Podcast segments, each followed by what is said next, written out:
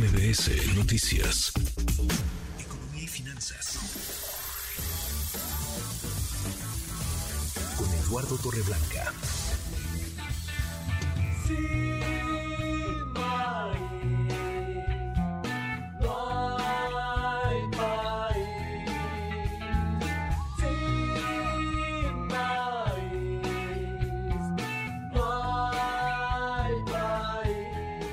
Estamos escuchando a Botellita de Jerez con uno de sus éxitos, Sin maíz no hay país. ¿Y por qué lo traemos hoy a colación? Porque México, aunque usted no lo crea, pasamos de ser productores de maíz a el primer importador del maíz en el mundo. ¿Es así, Eduardo Torreblanca? Muy buenas tardes.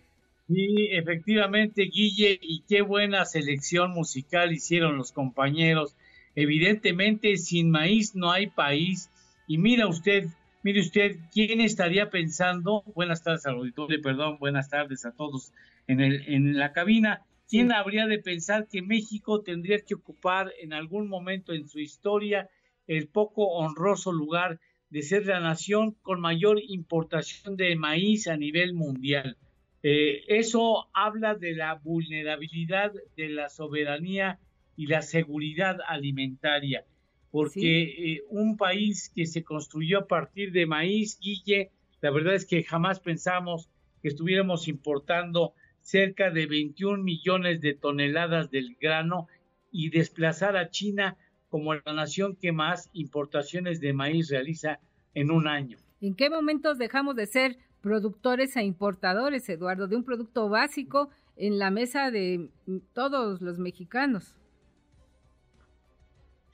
Dejamos de aplicar políticas públicas para propiciar eh, la, eh, la siembra y la cosecha del grano. En materia de maíz blanco, el, maíz que se utiliza para la producción de, tortilla, para el consumo humano, en ese maíz somos teóricamente eh, autosuficientes, es decir, generamos incluso un poco más del maíz que se necesita para el consumo humano. Sin embargo, paradójicamente, tenemos que recurrir a una pequeña eh, cantidad de importación del grano porque resulta más económico importarlo de Sudáfrica o de Asia hasta la península de Yucatán antes que llevarlo de Sinaloa a ese estado, a Yucatán. Curiosamente sale más barato el flete del barco desde Sudáfrica a Yucatán antes que llevarlo de Sinaloa a Yucatán. Por eso estamos importando aproximadamente 300 mil toneladas de maíz blanco. Pero donde somos muy fuertes en la importación es en el caso del maíz amarillo. Ahí estamos hablando de prácticamente 18 millones de toneladas, donde hay un conflicto muy importante ya en términos comerciales con Estados Unidos por el asunto del maíz transgénico.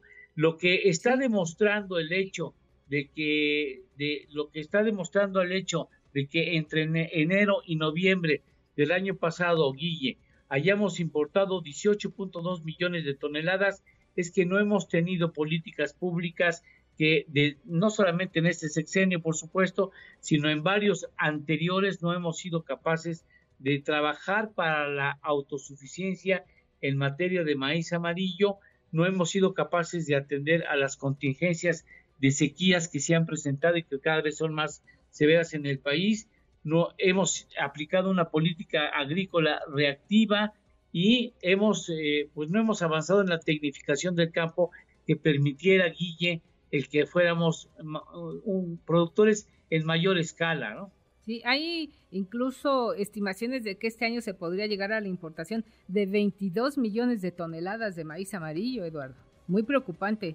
Sí, sí, es, es muy preocupante en un país que tiene un consumo de aproximadamente 46 millones de toneladas, producimos 27 millones de toneladas fundamentalmente en maíz blanco, pero el resto tenemos que importarlo y al precio que esté en el mercado internacional, cuando pudiéramos estar fomentando que esa producción se vaya, vaya creciendo. No éramos autosuficientes en materia de maíz blanco y se establecieron políticas públicas para fomentar su, su cultivo y aumentar el rendimiento por hectárea. Lo hemos conseguido, pero no hemos trabajado en consecuencia con el caso específico del maíz amarillo, que en donde México ya el año entrante pudiera ser el importador número uno a nivel mundial.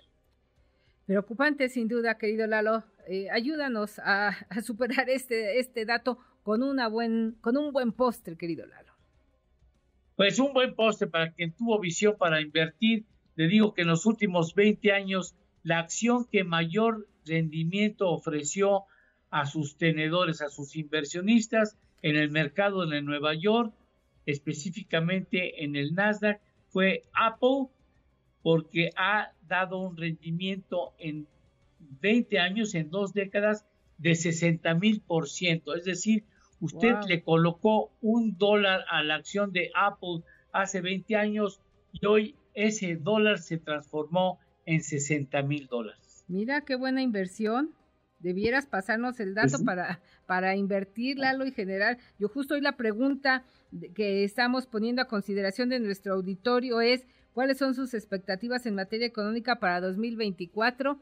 Te vamos a hacer a ti la pregunta. Mayores ingresos, más impuestos, ajustes en gastos. ¿Cuáles son tus expectativas en materia económica? Mira, mayores ingresos y ajustar inteligentemente el gasto. Muy bien. Pues, para poder para poder invertir. Claro, claro, muy buena recomendación y viniendo de un experto, la seguiremos al pie de la letra, querido Eduardo. Muchas gracias. Bonita gracias, tarde. Gracias, Guille. Buena tarde y buena tarde al auditorio. Gracias. Redes sociales para que siga en contacto: Twitter, Facebook y TikTok. M. López San Martín.